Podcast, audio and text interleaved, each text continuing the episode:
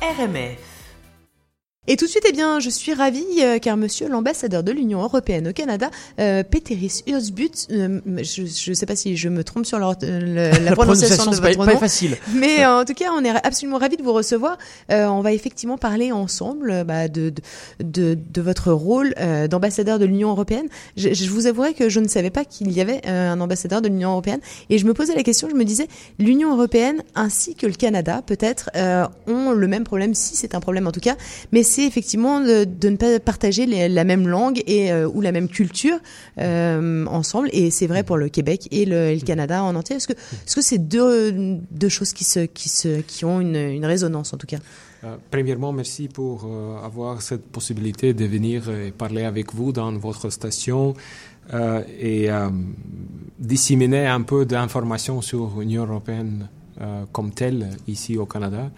Canada n'est pas unique dans, dans, le thème qu'il y a des représentations, il y a des délégations dans 140 pays autour du monde de l'Union européenne.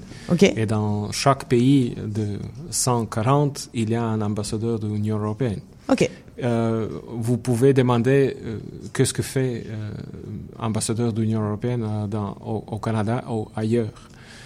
il y a beaucoup de travail de coordination parce qu'il y a une, tâche qui est directement liée avec l'Union euh, européenne.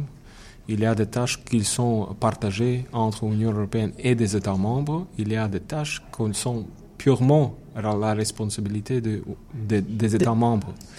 Alors, dans chacun de ces domaines, euh, il y a des, travaux à à faire avec des gouvernements canadiens. Par exemple, si c'est commerce, c'est toujours l'Union européenne qui fait son boulot euh, sur euh, sur accord de CETA, ouais, l'import-export, tout ça, c'est l'Union européenne qui, qui fait le, le travail euh, sur les questions de changement climatique. C'est plutôt une responsabilité divisée entre des États membres et l'Union européenne.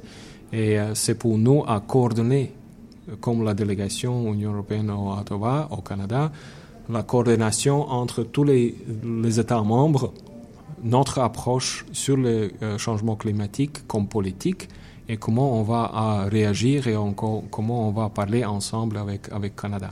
Alors effectivement, c'est la coordination et c'est euh, c'est peut-être aussi créer des ponts euh, entre l'Union européenne et le Canada. Alors c'est le cas effectivement mm. du festival, enfin de la tournée mm-hmm. dont vous allez nous parler tout de suite. Et euh, dans, dans, la diplomatie, on peut, on peut voir euh, différentes priorités, si je peux dire, ou bien différents instruments. Et euh, aujourd'hui, nous parlons sur une spécifique, spécifique sujet, et c'est la culture. Et de, la part de l'Union européenne, nous voyons culture comme un instrument très important.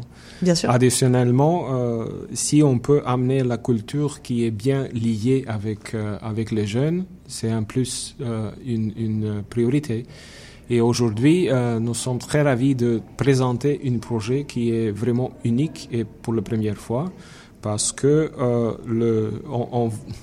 on, nous présentons une, concert, euh, en tout cas quatre concerts au Canada, un concert ici à Montréal, deux euh, euh, orchestres qui, qui va être ensemble un nombre de, musiciens, de, de, presque 80 musiciens de l'Union européenne et du Canada, qui va venir ici au Montréal pour jouer, pour jouer ensemble euh, au, euh, au, Basilique.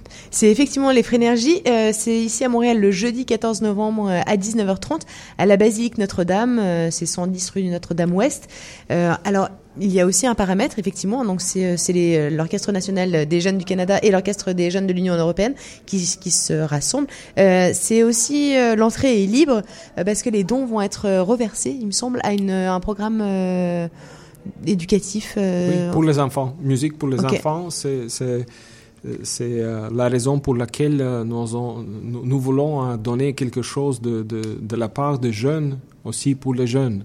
Okay. Et c'est la raison pour laquelle le concert ici à Montréal, ça serait libre avec des dons. Et comme vous avez déjà dit, et pour, pour améliorer, pour donner des, des, des chances pour, pour les enfants qui veulent apprendre la musique. Apprendre de musique. Ok. écoutez, la, cette, vous avez des, grandes, des, des grands artistes qui viennent. Est-ce que vous mhm. pouvez me dire un peu qui sont les artistes qu'on va retrouver au Frénergie Ça serait une composition de, de jeunes musiciens Mhm. musiciens euh, qui, qui vient de, de, de, différents pays. Euh, ça serait une, une ensemble de, musiciens 36 de l'Union européenne et 36 de, Canada.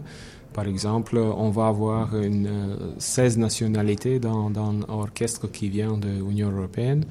Euh, par exemple, dans la partie canadienne, on va avoir euh, cinq musiciens de, Montréal euh, qui va jouer dans, dans, dans cet orchestre. Euh, la musique, euh, le répertoire va être. Euh, c'est du répertoire classique, hein. Oui, tout à fait. avec Rossini, Ravel, Stravinsky, Wagner. ça serait une, une, une, vaste, vaste programme. beaucoup de l'énergie qui vient de, de, la part des jeunes. nous voulons fêter une, une, une une synergie. synergie entre, entre des jeunes de, de deux côtés des transatlantiques. Euh, sans frontières, sans murs, euh, vraiment une démonstration euh, très très fort de notre amitié entre Canada et, et Union européenne.